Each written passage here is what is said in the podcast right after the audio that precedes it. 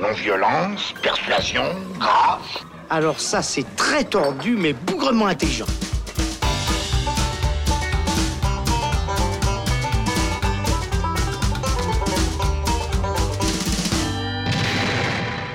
Bonjour à tous, c'est Robin et bienvenue dans le Saloon où il sera question aujourd'hui du nouveau film d'Harry Astor, Midsommar. Euh, nous allons en parler donc aujourd'hui autour du Saloon avec, euh, pour m'accompagner, Alexandre Caporal. Salut Alex. Salut Robin. Et Thibaut Ducré. Salut Thibaut. Salut Robin. Alors, Harry Astor, c'est un réalisateur qu'on commence gentiment à connaître dans le domaine du film de genre. Il s'était fait particulièrement remarquer l'an passé avec le film Hérédité ou Hereditary, qui était notamment euh, en compétition du côté du NIF, euh, le festival du film euh, fantastique de Neuchâtel. Et donc, il avait pas mal marqué. Certains avaient trouvé euh, ce film vraiment comme une excellente proposition de film de genre, qui voyait un, manière un peu novatrice d'aborder cela. C'était une crise familiale qui se transformait en véritable film d'horreur. Certains étaient restés sur le côté, d'autres avaient trouvé ça plutôt bien, mais avec des lacunes. J'en fais partie. Et donc, forcément, euh, eh bien, après un premier film qui avait marqué, eh le plus difficile, c'est de confirmer. Eh on va savoir si c'est réussi avec Midsommar. Si vous êtes prêts, prenez vos plus belles tongs et vos robes à fleurs. On part dans la forêt. C'est parti. Quand un gars à poil court derrière une fille, la queue en l'air et un couteau de boucher à la main, j'ai peine à croire qu'il est en train de quêter pour la Croix-Rouge.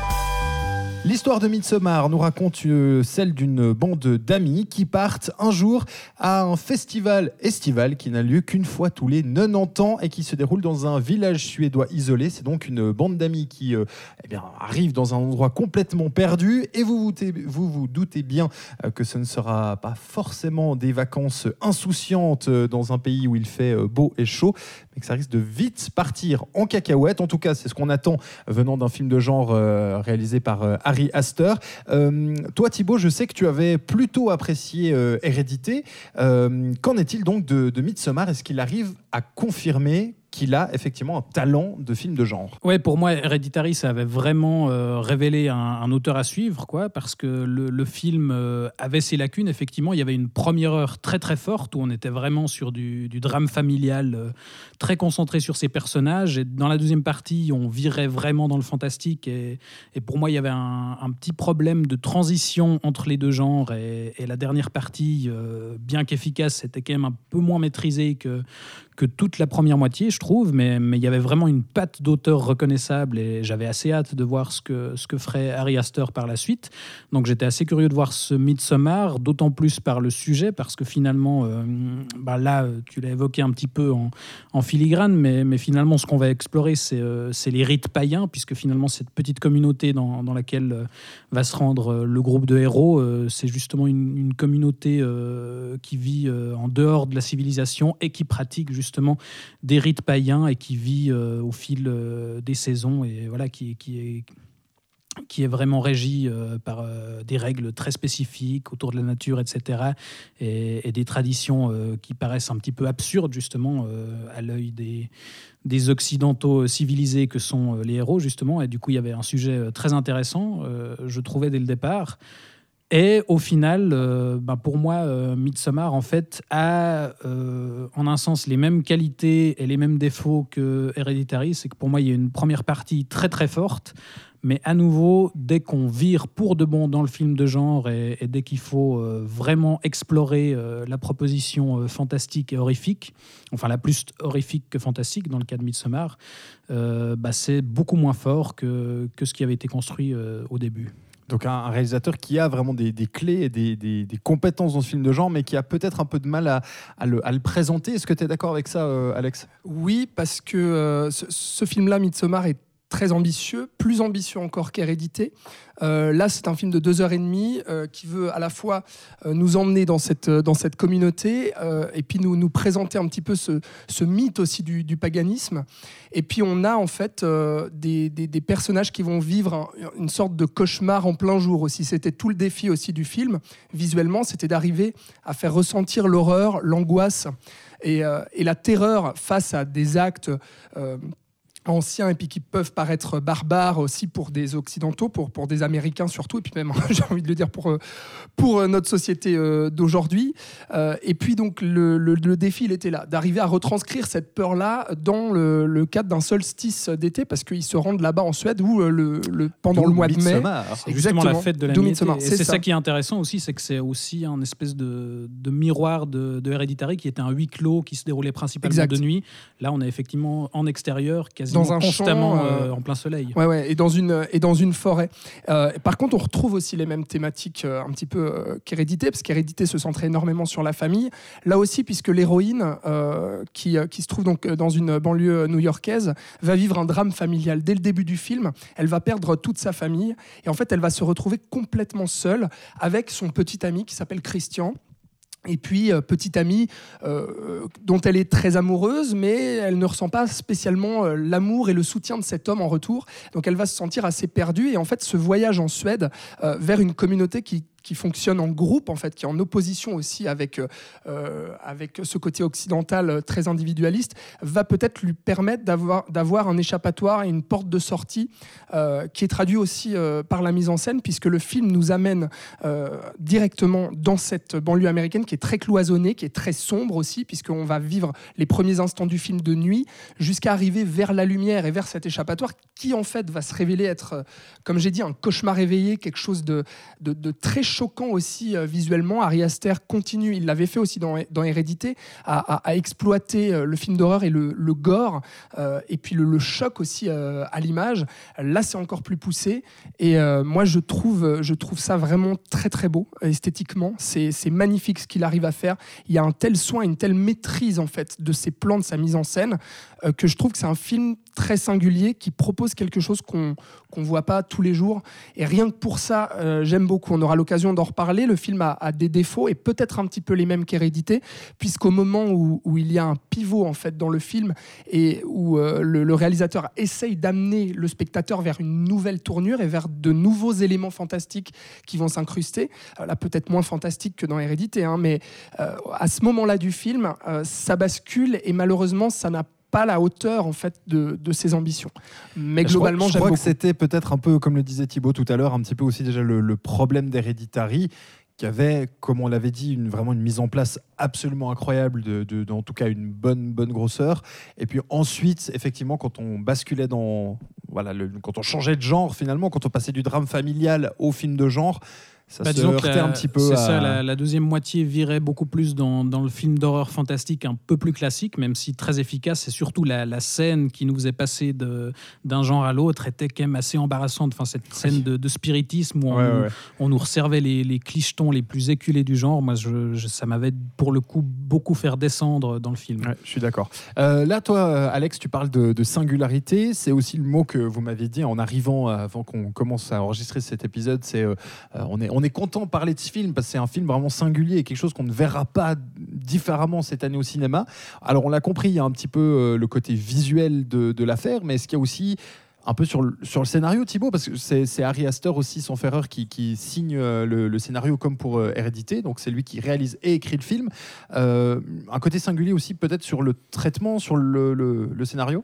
Ouais, ben, comme dans Hérédité, moi, ce que je trouve euh, très, très, très réussi, c'est le traitement des personnages. Enfin, le, dans la première partie, je et la direction d'acteurs aussi. Absolument, les, les, acteurs sont, sont, vraiment nickel. L'héroïne principale, qui est interprétée par Florence Puck, si je ne me trompe pas, elle est, jouée dans Lady Macbeth, mais qu'on connaît très peu encore ici. Et, dans les seconds rôles, on, trouve aussi euh, des acteurs qu'on a maintenant pu, pu voir euh, dans pas mal de films, comme Will Poulter, qu'on avait vu dans, dans Détroit et qui est aussi très, très bon. Enfin, le, le groupe d'amis qui se rend justement dans, ce festival en Suède est assez convaincant et, leur traitement est, assez réussi. Je trouve ne serait-ce que le traitement du, couple justement de l'héroïne avec son copain Christian où euh, voilà, on comprend d'entrée de jeu euh, quel est leur type de relation, où euh, voilà, tout se passe en fait principalement sur une nuit dans la première scène, où justement elle l'appelle paniquée parce que justement elle est dans cette situation familiale assez compliquée qui va mener justement au drame d'ouverture du film, et on se rend compte que lui bah, est un petit peu concerné, il est optimiste et en même temps t'inquiète pas, tout va bien aller, il est assez insouciant et en même temps il est un petit peu pris entre deux, deux feux parce que ses potes lui disent ah mais mais euh, t'inquiète pas, ça va aller, et puis euh, on va tous aller en Suède. Enfin, il y a, il y a vraiment quelque chose de, de très intéressant et de très juste qui, qui se pose dans, dans, ce, dans cette première partie.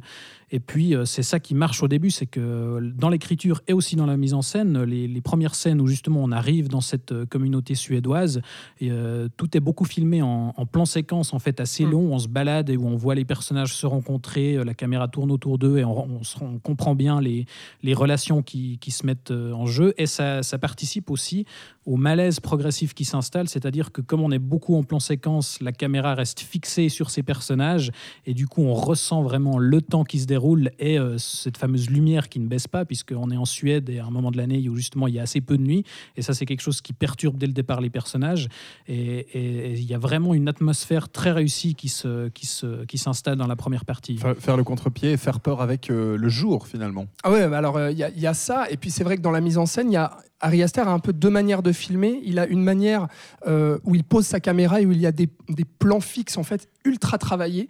Euh, vraiment dans le cadre, il y a beaucoup de reflets de miroir aussi, etc. Donc euh, une mise en scène qui est très expressive euh, de, cette manière-là. Vraiment, il calcule mais au millimètre où va s'asseoir tel personnage, etc. Et donc en fait, il laisse le, le, le- mystère planer, euh, les discussions avancer, etc. Et donc en fait, le spectateur est vraiment témoin, mais proche de l'action. Et ensuite, quand la caméra est en mouvement, là, le réalisateur nous emmène à travers des, des euh, qui vont nous permettre d'arriver dans cette forêt, de sortir du cadre où on voit les personnages, puis ensuite sortir pour aller à l'extérieur et puis découvrir la forêt, et puis en fait le cadre où va se passer euh, l'action. Donc ça, c'est aussi très réussi.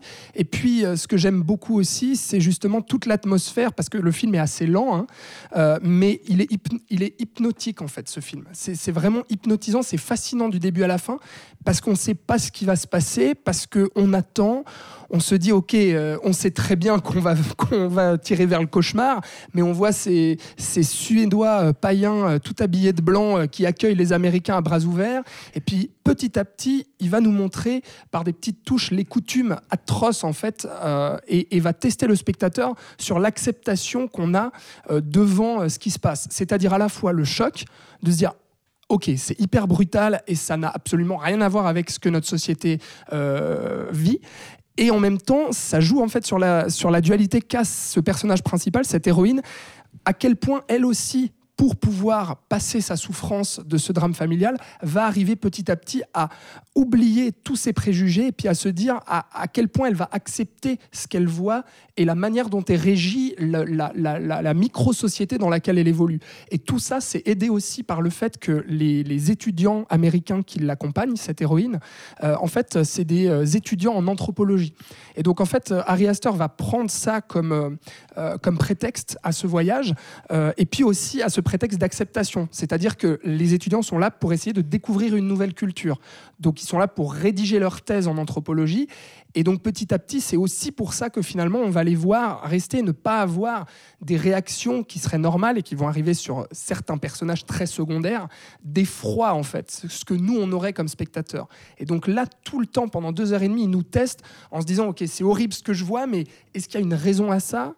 Comment fonctionne cette société Et là-dessus, moi, je trouve le film brillant.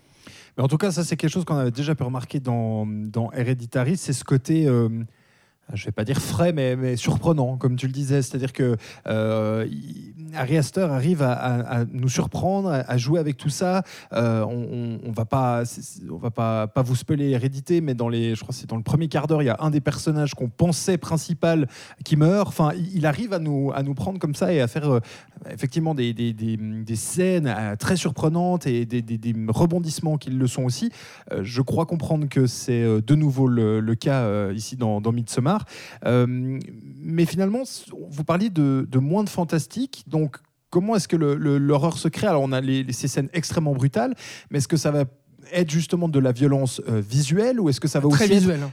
Dans La l'ambiance, dans, dans, comme, ça se traduit que par la violence Ça, visuelle ça va être de la violence visuelle Il y a et du morale hors-champ aussi, ouais, et moral beaucoup. ouais. Parce que c'est justement, bah, comme le disait Alex tout à l'heure, le, le principe c'est de confronter euh, des, des Occidentaux, enfin des Américains euh, pur sucre, à euh, justement cette communauté païenne euh, qui pratique des rites très très très anciens. Alors, Est-ce que ça Et va pas coup- trop loin du coup Donc, il y a Ben, du sacrifice, etc. Voilà, c'est à et, ça qu'on est et confronté. justement hein. par rapport à ce que tu disais, bah, c'est intéressant parce que moi c'est là où, où j'ai un souci justement, c'est que effectivement, enfin finalement je trouve comme dans Hereditary, on justifiait beaucoup de choses euh, par le fait que, que les personnages ne communiquaient pas entre eux. En fait, par exemple, le père cachait à sa femme le fait qu'on avait déterré euh, le, le corps de, de sa maman ou ce genre de choses. Et, finalement, il y avait plein de choses qui étaient euh, un petit peu artificielles, où on justifiait ça dans la thématique, puisqu'on parlait des dysfonctionnements familiaux, etc. Et, là, il y avait un petit peu un côté artificiel, je trouve, dans la manière de, cacher de l'information. Et euh, voilà, les personnages ne communiquent pas entre eux, donc le spectateur n'apprend pas des choses jusqu'à, euh, jusqu'au final du film. Et là, il y a un petit peu cet aspect-là où les personnages sont effectivement des étudiants en- anthropologie. Du coup, on justifie beaucoup avec ça le qu'ils vont accepter beaucoup de choses. Et justement, moi, il y a. Alors, c'est peut-être. Voilà, enfin, c'est évidemment une, une réaction purement personnelle, mais il y a justement, comme dans Hereditary, une scène assez pivot où on, a, où on assiste effectivement à, à- à une pratique euh, assez. Un euh, sacrifice, on peut le un- dire. ou, ou un suicide, en tout cas, on peut dire ça comme ça, qui fait partie euh, des rites païens, justement et où en fait les moi les seuls personnages que j'ai trouvés euh, qui avaient une réaction euh, euh, finalement euh, logique c'était des personnages secondaires en fait qui disent oh là là, là ça va On va trop loin je veux me barrer euh, ouais, Filez-moi Et- un taxi, quoi. et, et les autres personnages, bon, euh, se disent bon, c'est un peu choquant, mais voilà. Et alors on justifie ça par le fait que c'est justement euh, des étudiants en entrepôt qui veulent un petit peu observer le truc. Oui, mais bon, c'est que- c'est pas parce que tu es étudiante dans cette branche-là que tu vas pas paniquer. C'est ça, ben, pour moi, là, il- en fait, quoi. à ce moment-là, pour moi, il devrait y avoir une cassure dans, dans le comportement des personnages euh, qui étaient jusqu'à maintenant assez. Euh, comment dire, assez naïfs et qui regardaient ça euh, bon, d'un air assez curieux. Et, et pour moi, on ressent pas assez la cassure à ce moment-là. Et, et le reste du film, en fait, euh, ne fonctionne plus aussi bien. En tout cas, de mon côté, n'a plus aussi bien fonctionné. Mais Parce là- que- là-dessus, excuse-moi, mais je je suis pas vraiment d'accord là-dessus parce que pour moi, ça se justifie par autre chose. C'est par le fait qu'ils sont drogués en fait ces personnages. C'est-à-dire que dès le début, non mais c'est vrai, dès le début, Ouais, mais là ils aussi, arrivent- c'est un artifice quand Bah, même assez. Pas spécialement. Dès le début, ils arrivent dans ce festival. Leur but, c'est ouais, on va passer du bon temps avec les hippies et euh, on leur donne des champignons hallucinogènes.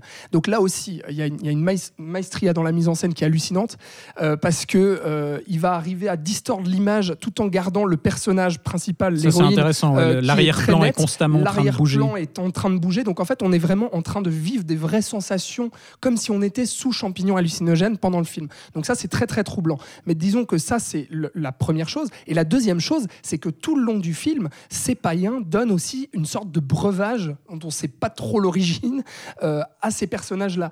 Donc en fait, pour moi, ça se justifie par le fait que si ils sont drogués effectivement par ce breuvage-là, dont on ne révélera jamais la consistance, euh, et par les champignons hallucinogènes, forcément que quand tu vois un suicide, je Finalement, pense que ta perception est alternée, tu vois. Mais dans ce cas-là, pourquoi- festival, c'est pas grave. Dans Oui, ce cas-là, pourquoi est-ce qu'il y a quand même deux personnages qui veulent se barrer Tu Parce vois, que cette explication on les a pas vus prendre les champis, eux. hein. Ouais, mais on imagine Ah. qu'ils ont quand même bu euh, le- leur petit thé. et voilà, enfin, Ouais. Pour moi, à partir de ce moment-là, justement, il y a quelque chose qui fonctionne plus trop parce que pendant toute la première partie, il y avait vraiment une, une identification très forte qui était faite avec les personnages.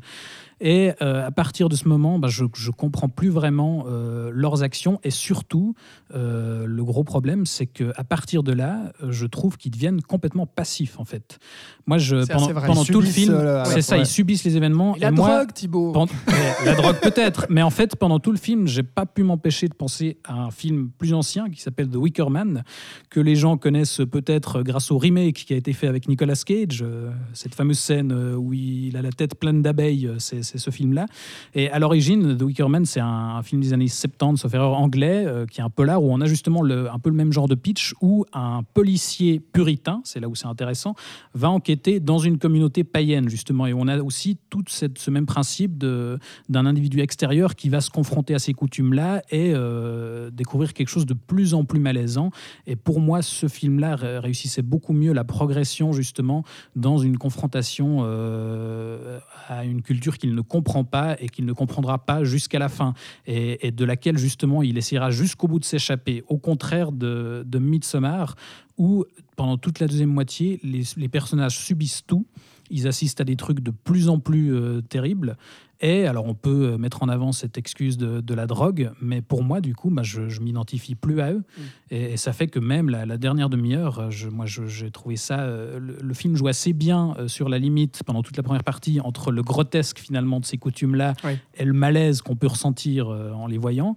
Mais euh, la dernière demi-heure, on, on sombrait pour un moi. tout petit peu comme au début d'Hérédité aussi, où il y avait un côté. euh, Sans faire erreur, un- on, mettait, on mettait en place Mm. l'ambiance, mais il y avait quand même un côté encore un peu loufoque, parfois un peu grotesque. ouais, il y avait un petit peu euh, d'absurde et des choses qu'on comprenait pas bien, mais euh, mais il y avait un vrai malaise qui se créait pour moi et, et qui tenait quand même jusqu'à la fin. ouais. Ce qui n'est pas le cas dans Midsommar où moi la dernière demi-heure je trouvais ça juste embarrassant parce que j'avais complètement décroché en fait. Moi, moi j'ai aussi des problèmes avec le film, mais c'est pas les mêmes que, que Thibaut, euh, euh, visiblement. Moi, ça me dérange pas du tout ça, parce qu'en fait, on, a l'impression de voir les personnages pris dans un engrenage. Donc, euh, enfin, pour moi, vu que je, justifiais ça avec la drogue, je me suis dit, bah, ils sont là et l'étau est en train de se resserrer autour d'eux. C'est pour ça qu'ils sont passifs. Et en fait, les païens sont en train de réussir exactement ce qu'ils voulaient, c'est-à-dire les utiliser pour des coutumes dont on taira euh, euh, la consistance ici, mais euh, enfin, je veux dire, on comprend en fait pourquoi ils vont petit à petit se retrouver, voilà, aux, mains en fait de, ces païens. Moi, le problème que j'ai avec le film, c'est que déjà, c'est trop long. Il faut le dire, deux heures et demie. Et honnêtement, au, au- au bout d'une heure et demie, là, ça commence à un petit peu tirer en longueur.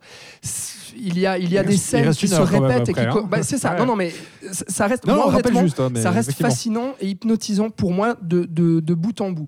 Mais quand même, il y, a certes- il y a un peu de gras euh, qu'il aurait pu couper parce qu'il y a certaines scènes qui se répètent un petit peu et qui traînent en Bah. D'autant qu'à partir d'un moment, on, a, on est clairement en avance par rapport aux personnages. On a eu Oui. beaucoup plus d'informations qu'eux. Et le fait qu'on en sache plus et qu'eux-mêmes ne fassent rien pour résister, ben, au bout d'un moment, je trouve que voilà, l'intérêt diminue quand même. On connaît l'issue, mais je pense qu'on connaît l'issue depuis un- déjà un petit bout de temps euh, au début du film.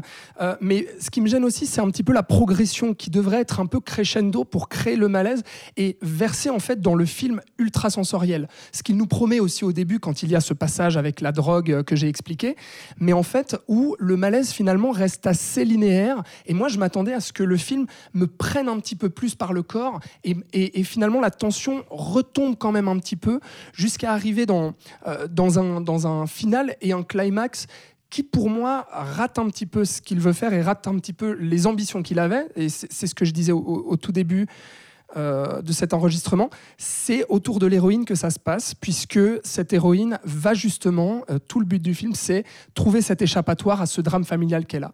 Et en fait, le film ne va pas arriver à réellement euh, proposer ça, dans le sens où il il va y avoir un cheminement de l'héroïne, il va y avoir une conclusion et un acheminement jusqu'à un certain point euh, qui est très juste, mais en fait, de la manière dont c'est proposé, ça ne propose pas vraiment l'échappatoire au drame familial, en fait. Ça contourne ça par une forme de vengeance par rapport à son petit copain qui se comporterait de plus en plus mal sur le camp païen. Euh, et donc, en fait, on te tourne toute l'intrigue à la fin, on arrive dans le climax où elle se révèle, elle brille sous cette lumière du soleil et, vraiment s'affirme, mais finalement s'affirme pour avoir une forme de, vengeance sur le, masculin euh, et sur cet homme-là. Alors que pour moi, cet avènement-là devait être, euh, elle, vraiment cet échappatoire face à la tragédie. Et ça, ça n'a pas lieu pour moi et c'est un petit peu ce que je regrette. Voilà. Et c'est vrai que par rapport à, à Hereditary, je, je trouve qu'il y, a il y a aussi dans, dans tout ce que ça raconte euh, quelque chose de beaucoup plus artificiel dans la façon dont c'est présenté, enfin, ne serait-ce que le symbolisme qui était quand même euh, déjà assez poussé dans Hereditary. Et même si on nous dissimulait beaucoup d'informations, il y avait énormément d'indices qui étaient posés dès le départ, notamment les inscriptions au mur de la maison ou ce genre de choses Là aussi, hein, beaucoup. et où c'était cohérent. Mais là, justement, dans Midsommar, je trouve qu'il y a beaucoup de choses qui sont effectivement annoncées dès le départ, mais euh, qui sont hyper artificielles parce que moi, je comprends pas ce qu'elles viennent foutre là. Par exemple, dès une des premières scènes, en fait, on a un tableau où on voit une petite fille euh, avec une couronne qui est en face d'un ours et en fait qui résume un des enjeux principaux du final. Euh, mais ça n'a aucun sens qu'on voit ce tableau à ce moment-là, ce qui n'était pas le cas dans, Hérédita- dans Hereditary, où par exemple les inscriptions au mur avaient vraiment du sens dans l'intrigue. Donc là, il y a euh, quelque chose de peut-être plus ambitieux qu'Hereditary dans Midsommar, mais aussi de moins maîtrisé, je pense. Alors une dernière petite question, hein, vraiment en deux mots. Est-ce que pour vous c'est un film qui confirme le talent d'Ari Aster et on va le suivre? Ou est-ce que c'est peut-être pour vous une, cassure avec, euh, Ah non, ah bah, ah bah pour moi, c'est clairement. euh, il a encore franchi un pas pour moi, parce que là, vraiment, euh, en termes en visuels, il y, a- une maîtrise totale.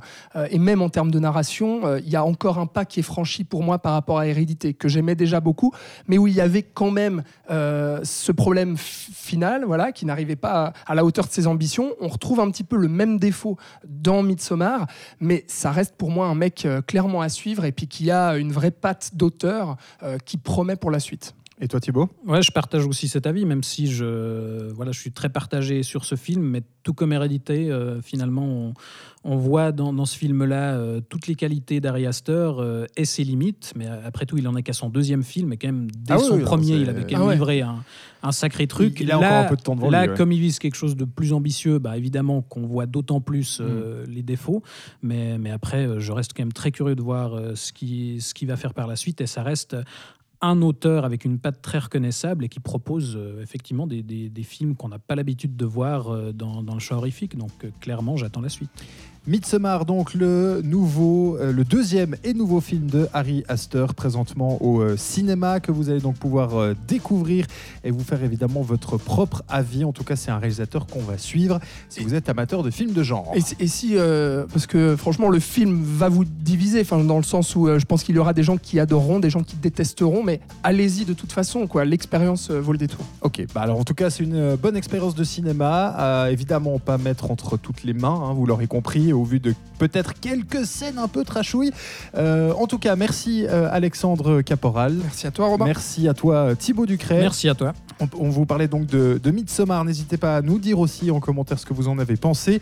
Euh, merci de nous avoir suivis pour cet épisode et on vous retrouve très prochainement en direct du Festival du film de Locarno où nous aurons euh, l'occasion d'y être une année de plus pour euh, vous faire vivre donc ce festival de l'intérieur. D'ici là, on vous souhaite de passer une très belle journée et on vous dit à bientôt. Ciao ciao.